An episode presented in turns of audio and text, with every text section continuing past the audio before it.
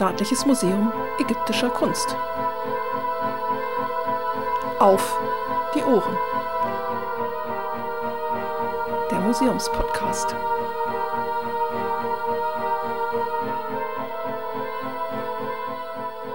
Herzlich willkommen zum Podcast des Ägyptischen Museums München.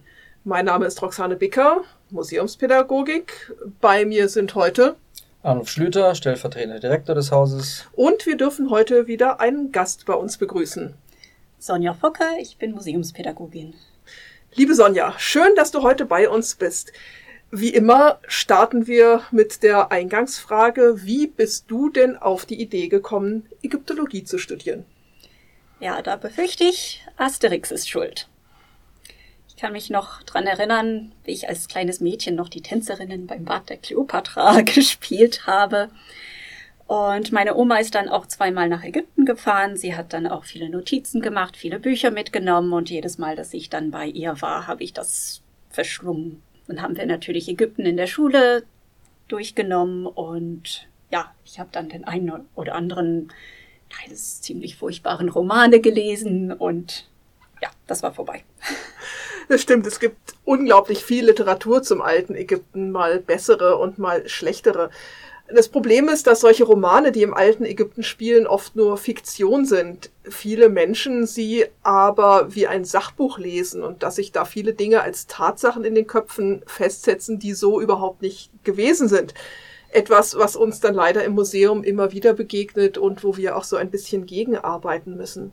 Bei uns früher in Göttingen, wo ich studiert habe, gab es in der Bibliothek eine Art Giftschrank, die sogenannte Abteilung X, in der wir solche teils abstrusen Ägypten-Bücher und Romane gesammelt haben. Und auch hier in unserer Museumsbibliothek haben wir so ein kleines Sondersammelgebiet dazu.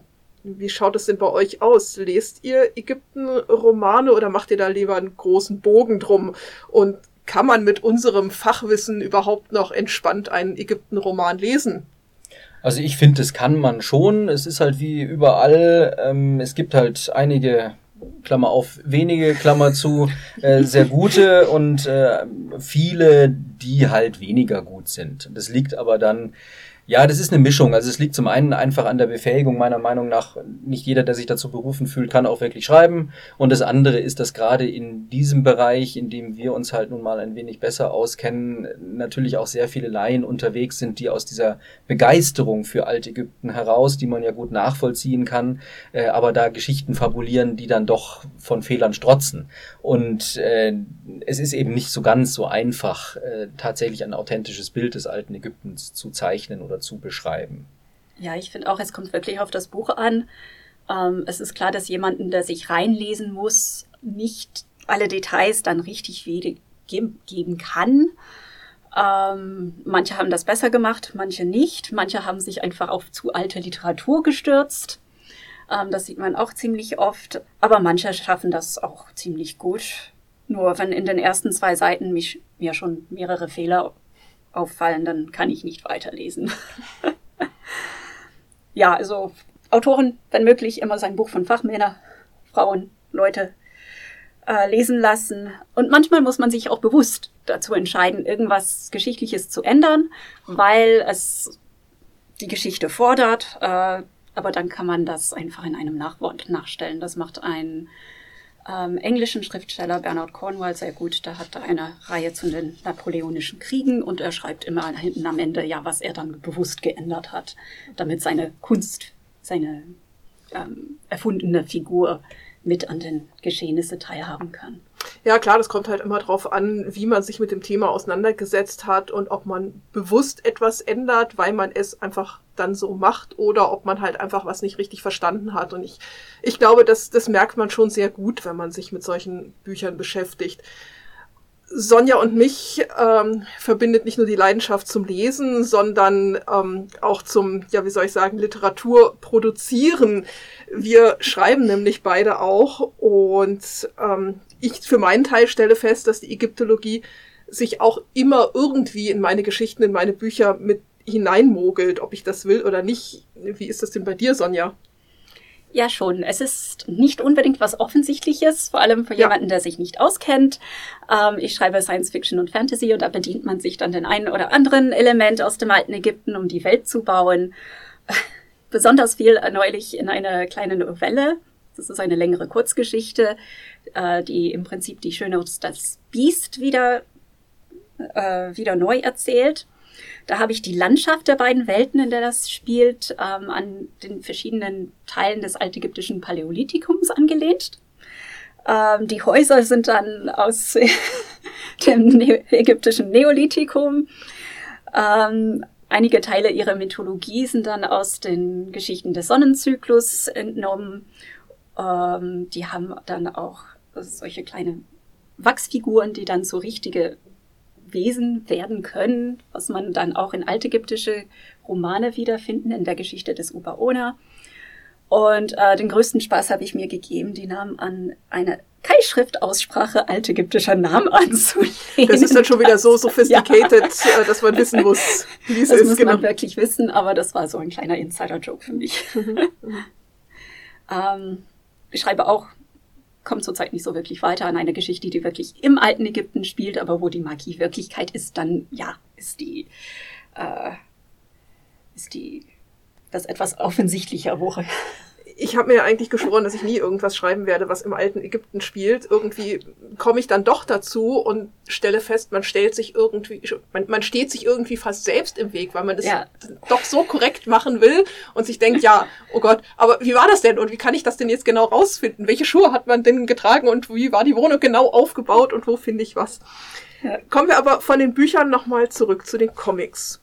Über Asterix und Cleopatra ist bestimmt jeder schon mal gestolpert, gerade wenn man sich so für Ägypten interessiert. Ähm, wusstet ihr, dass ein längerer Text, das, das Verhör des Schiffsführers, ein tatsächlicher altägyptischer Text im Comic ist? Es ist wohl mhm. ein Auszug aus der Lehre des Ani, so meine ich noch im Hinterkopf zu haben. Und zu meiner Studienzeit hat mal ein Kommilitone was dazu geschrieben. Ich habe den Artikel aber irgendwie trotz äh, intensiver Suche nicht mehr auftreiben können. Du, Sonja, hast ja mal für eine Aktion mit französischen Kindern den Kuchen der Kleopatra aus dem Comic rekonstruiert. War das nicht so? Und ein bisschen Vitriol. Nein, natürlich nicht. Äh, ich glaube, ich habe das einfach für die Ferienaktion so beworben. Ähm, das war ein sehr leckeren Melonenkuchen mit Natron als Treibmittel. Mal was, ein bisschen was anderes. Nee, wir vergiften keine hier. Also Asterix ist ja tatsächlich ein schönes Beispiel dafür, dass man ja sehr, sehr viele Anknüpfungspunkte finden kann. Und mhm, es gibt ja, lustigerweise auch wieder über die Asterix-Comics äh, Literatur. Mhm. Ich, ein Buch, meine ich mich zu erinnern, äh, die ganze Wahrheit über Asterix mhm. oder sowas, wo es wirklich darum geht, wo eigentlich in den Comics mhm. tatsächliche Bezüge zur äh, historischen Realität, zu archäologischen mhm. Quellen und mhm. so weiter vorkommen. Also das, also ist, ist, ganz spannend. Ja, also gerade in Asterix und Kleopatra, da steckt unglaublich viel dahinter. Ähm, also die beiden haben sich da wirklich sehr, sehr viel Mühe gegeben, sich da, sich da einzuarbeiten und solche Kleinigkeiten der Alexandrina beispielsweise, ja. ne? das lassen wir jetzt einfach mal hier so stehen. Also es sind einfach wirklich viele Sachen, die dort, die dort vorkommen. Wir haben tatsächlich schon eine Kinderführung dazu gemacht, Asterix im alten Ägypten. Genau, ja. genau. Also Asterix das dann wirklich mal äh, überprüft. Sonja, im Übrigen äh, bist du ja unser Sprachtalent, kann man sagen, im Museum und äh, hattest damit auch die besten Voraussetzungen für das Studium der äh, Ägyptologie. Äh, erzähl uns mal ein bisschen was. Was macht dich zum Sprachtalent des Museums? Äh, Zufall. zum größten Teil. Ich konnte schon Englisch und Französisch. Äh, ich bin in New York geboren und meine Mutter war aus Frankreich als Au pair in äh, die USA gekommen. Und da und, geblieben, muss man sagen. Und da ne? geblieben, genau, ge geheiratet. Und sie hat mich dann auf die französische Schule geschickt. Ähm, in der siebte Klasse hatte ich mich dann rein zufällig, naja, nicht ganz rein zufällig für äh, Deutsch und Altgriechisch entschieden als meine Sprachen, weil ich schon wusste, dass ich Ägyptologie studieren wollte. Und dann in der achte Klasse bin ich nach Deutschland gekommen, wo ich dann tatsächlich wirklich Deutsch le lernen konnte. Und dann nach dem Schulabschluss bin ich äh, da geblieben und habe in Hamburg Ägyptologie studiert. Das ging damals noch. Du ähm, hast dich also wohl ganz bewusst auf das Studium vorbereitet, äh, auch schon sehr früh. Du gehörst zu diesen Frühberufenen, die schon, die schon äh, in der Schulzeit wussten, dass sie mal Ägyptologie äh, studieren äh, wollen. Das ist natürlich schon äh, bewundernswert. Wie siehst du das heute? Das hat seine Vor- und Nachteile. Also es war natürlich schön, weil man kam an, man wusste schon manches über das alte Ägypten, man konnte sich gut einfinden. Das hat mich vor allem geholfen, weil ich äh, am Anfang zwar Deutsch relativ gut verstanden habe, aber das war noch, äh, da habe ich mich noch ein bisschen in der Sprache eingefunden. Aber da war ich auch ein bisschen besessen und habe mich auch wenig Zeit für andere Interesse genommen. Äh, Hamburg hatte auch ein sehr schönes Studententheater zum Beispiel und ich liebe Theater und bereue es jetzt nicht mitgemacht zu haben und lieber mittelägyptisch gepaukt zu haben. Aber das war trotzdem sehr schön. Ich, es ist auch ein bisschen traurig, weil als ich Magister gemacht habe, wurde die Ägyptologie dann in Hamburg eingestellt. Und der schöne Grund war, dass es zu wenig wirtschaftsrelevant war.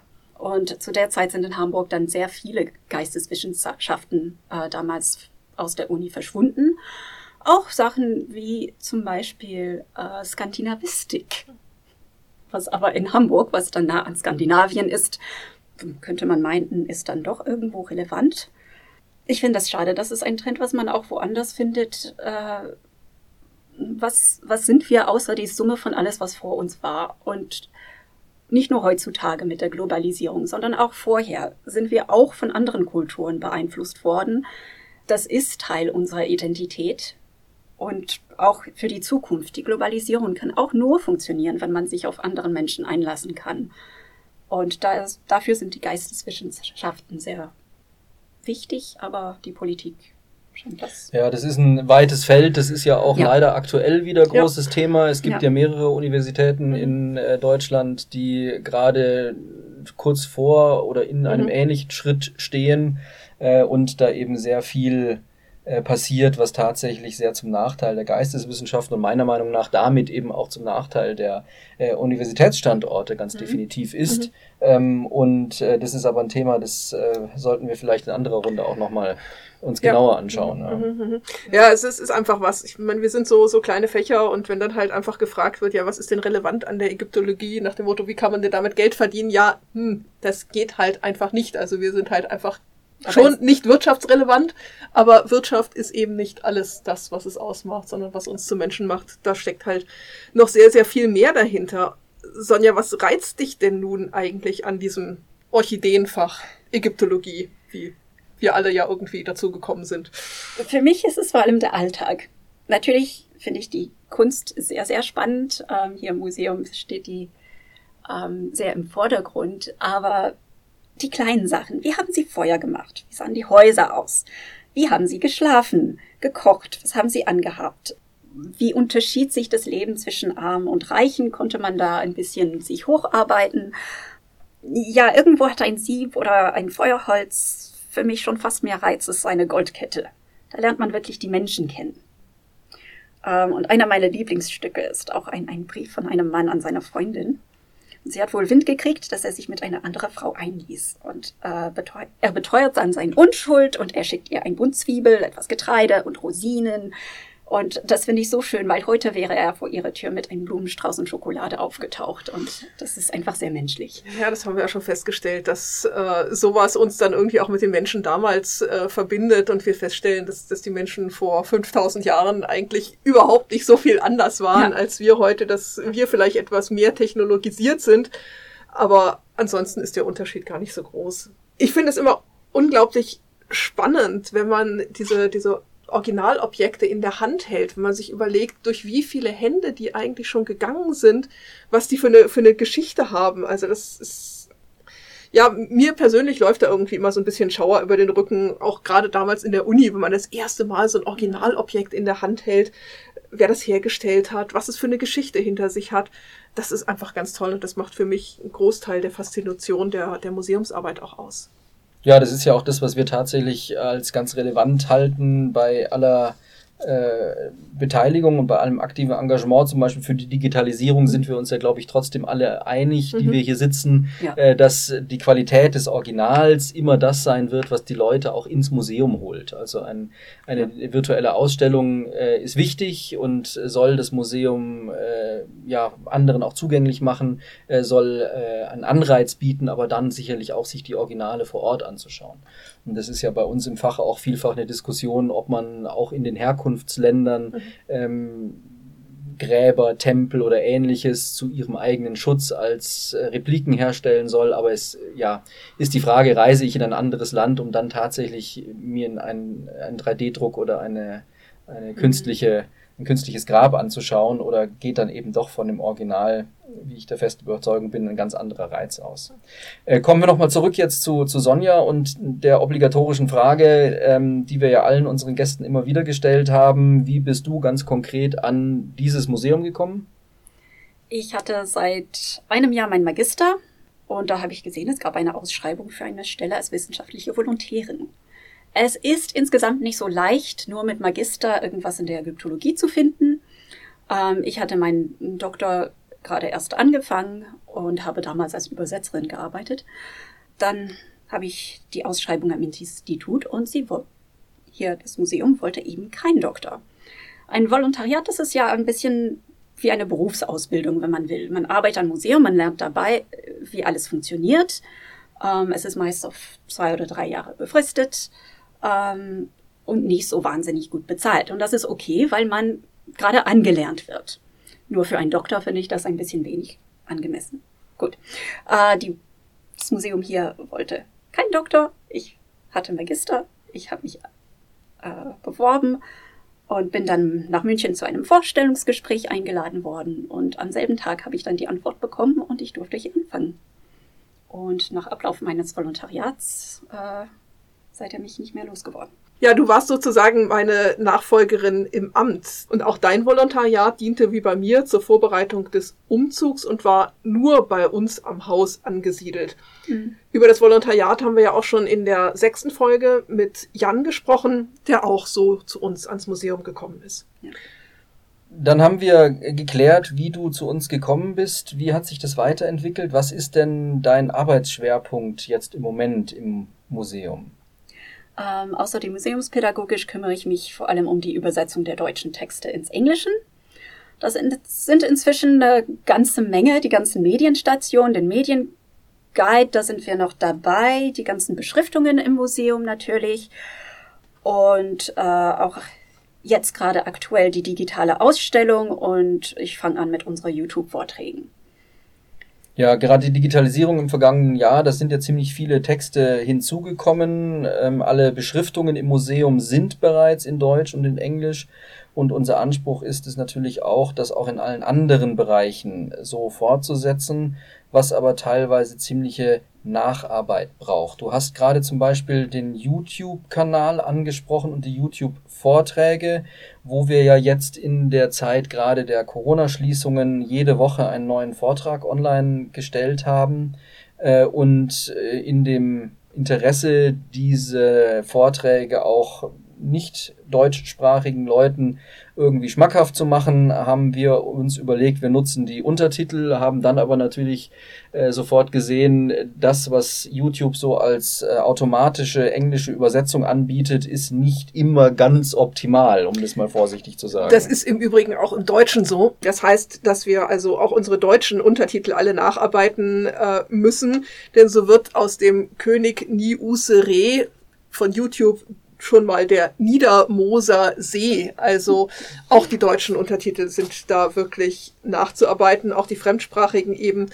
Da braucht es schon nicht nur eine 1 zu 1 Übersetzung, es steckt viel, viel mehr dahinter. Magst du uns mal ein Beispiel nennen, wo so die Tücken der Übersetzungstätigkeit liegen?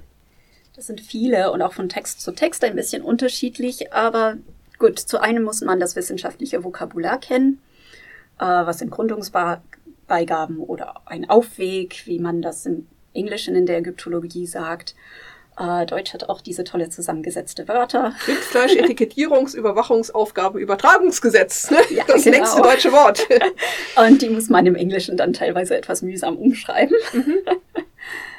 ähm, das Tückischste für mich ist es, Deu der deutsche Satzbau nicht eins zu eins ins Englische zu übertragen das ist nicht unbedingt so leicht, weil man hat es irgendwie drin, dadurch, dass man den deutschen Text dann liest. Und es klingt dann auch nicht immer ganz falsch im Englischen, aber es ist dann auch nicht immer ganz richtig oder nicht ganz flüssig. Und dann muss man sich ein bisschen davon befreien und versucht einen Satz zu schreiben, was genau dasselbe aussagt, aber dem englischen Satzbau und auch die Sprechweise besser entspricht.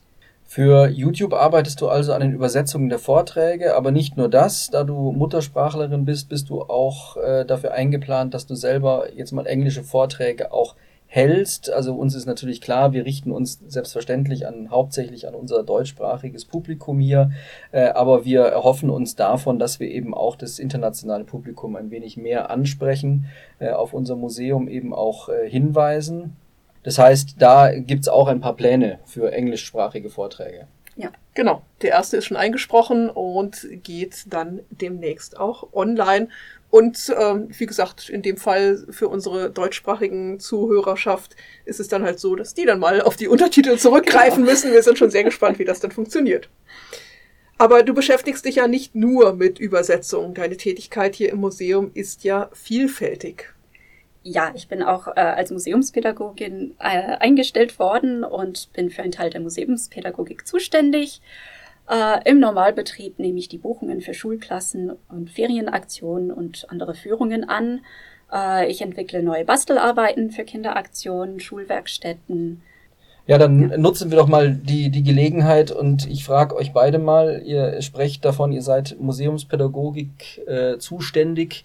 Äh, Roxane, du bist die Leiterin der mhm. Museumspädagogik im Haus. Sag uns doch mal in ein, zwei Sätzen, wenn das möglich ist, äh, was so Museumspädagogik ist. Also ich glaube, der normale äh, Museumsbesucher stellt sich unter dem Begriff leider immer noch so einfach, ich sag mal, basteln mit Kindern mhm. im Atelier vor, genau. aber es ist ja doch bedeutend mehr. Es ist deutlich mehr. Ähm, es gehört zu den fünf Säulen der Museumsarbeit. Also das Museum basiert auf Sammeln, Bewahren, Forschen, Ausstellen und eben vermitteln. Museumspädagogik ist also der Bildungs- und Vermittlungsauftrag des Museums, also eine der ganz, ganz wichtigen Kernaufgaben, richtet sich eben nicht nur an Kinder, sondern an alle Besuchergruppen. Ein Museum kann eine noch so schöne Ausstellung haben, aber wenn man nicht den Besuchenden vermittelt, was dort denn eigentlich gezeigt wird, dann verstehen sie oftmals das Ganze nicht. Man sieht nur das, was man versteht, und wir sind dazu da, das Ganze zu vermitteln und zu erklären. Das heißt, in der Museumspädagogik entwickelt man methodisch-didaktische Konzepte für die Ausstellung, für verschiedene Vermittlungsformate. Deswegen ist der Begriff der Museumspädagogik vielleicht auch doch so ein bisschen irreführend unter Pädagogik. Da denkt man dann immer gleich an Unterricht, da denkt man an Schule, da denkt man an Kinder. In vielen anderen Häusern ist es so, dass sie diesen Begriff inzwischen gestrichen haben und es oftmals unter dem Begriff der Kulturvermittlung läuft.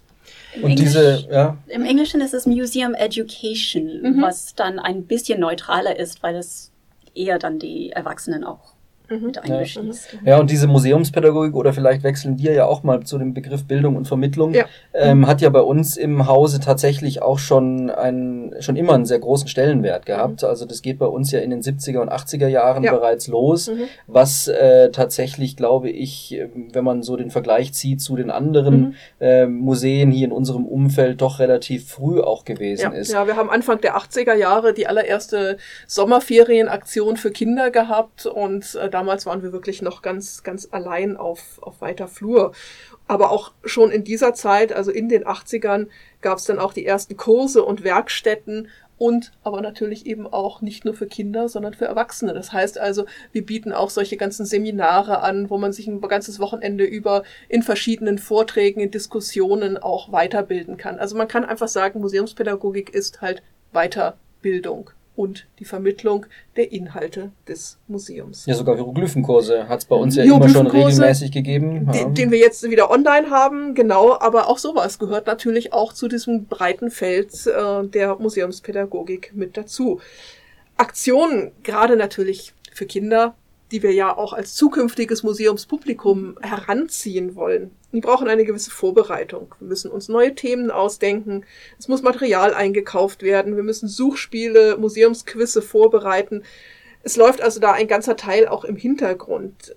In der aktuellen Situation, wo seit über einem Jahr keine Präsenzveranstaltungen mehr stattfinden können, sind wir auch hier in den digitalen Bereich gewandelt. Und da ist Sonja ebenso tätig. Sie ist nicht nur fließend dreisprachig, sie kann auch unglaublich gut zeichnen. Ja, vieles, was man gerade im Download-Bereich für Kinder findet, ist ähm, auch von mir. Äh, ich denke das, mir das Konzept aus und zeichne dann eben die Vorlage. Zurzeit ist das digital. Ähm, es ist schön sauber.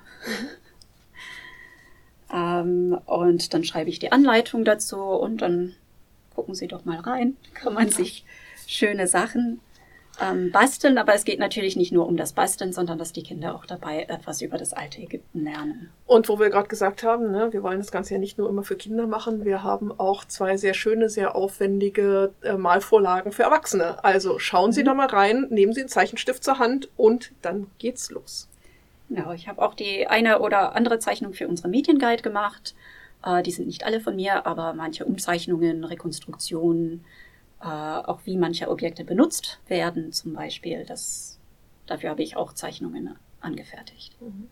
Bevor wir zum Schluss kommen, auch immer noch die, die obligatorische Frage, was machst du sonst noch den ganzen Tag im Museum? Wobei wir haben jetzt schon so viel gehört, also langweilig wird dir garantiert nicht. Nee, also im Normalbetrieb sind es sehr viele Buchungen. Da kommen sehr viele rein, die müssen auch verwaltet werden. Ähm, außer den das, was wir gerade eben besprochen haben, bei Aktionstage leite ich die ba Bastelecke zum Beispiel oder gebe Führungen oder erzähle Märchen. Ähm, ich schreibe auch Artikel für unsere Museumszeitschrift und gebe Vorträge wie ja jeder andere von uns. In der aktuellen Ausgabe unserer Museumszeitschrift Maat wird ein Artikel von dir erscheinen zu meroitischen Daumenringen. Was hat es denn damit auf sich? Da hat bestimmt noch keiner was von gehört. Ähm, die Meroiter, also im Sudan, haben ihre Bögen anders gespannt als wir. Also ihr kennt das von Robin Hood oder äh, wie auch immer, dass man mit den Zeige- und Mittelfinger die Sehne greift und die nach hinten zieht. Und sie machen das aber mit den Daumen. Und um den Daumen von der, vor der Sehne zu schützen, haben sie dann konische Ringe, die sie an, am Daumen dann anziehen und da wird die Sehne dann eingehakt. Äh, wir haben drei davon im Museum und ähm, die werden teilweise immer noch benutzt, also nicht genau in der Form. Äh, die Mongolen und Japaner haben leicht andere. Es gibt aber auch welche, die den meroitischen sehr ähnlich sind, äh, die noch von den Chinesen benutzt werden. Und ich habe sogar eins hier dabei. Ich habe mir eins gekauft und ich werde es demnächst ausprobieren. Also das geht ja fast so ein bisschen in äh, experimentelle Archäologie äh, etwas, das äh, bei uns in der Museumsarbeit, ich sag mal jetzt nicht alltäglich ist, was aber durchaus vorkommt.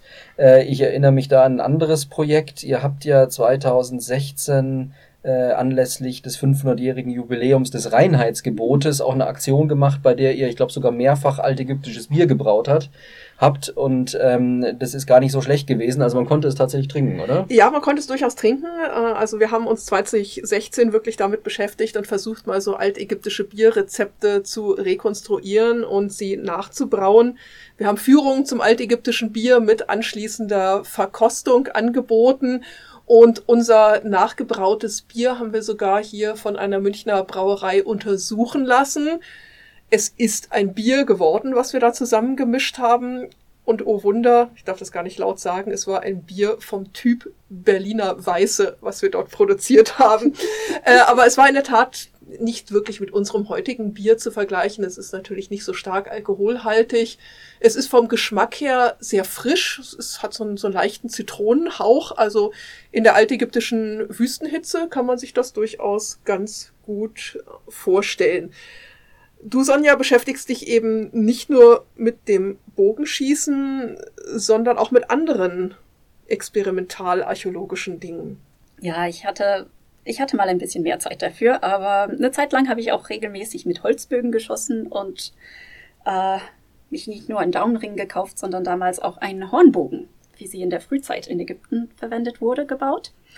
Ähm, das habe ich aus Trotz gemacht, weil einige Kollegen meinten, dass man so mit sowas nicht wirklich schießen könnte und sie wäre nur zeremoniell gewesen. Aber du kannst bestätigen, man kann damit schießen? Man kann damit schießen. Mhm.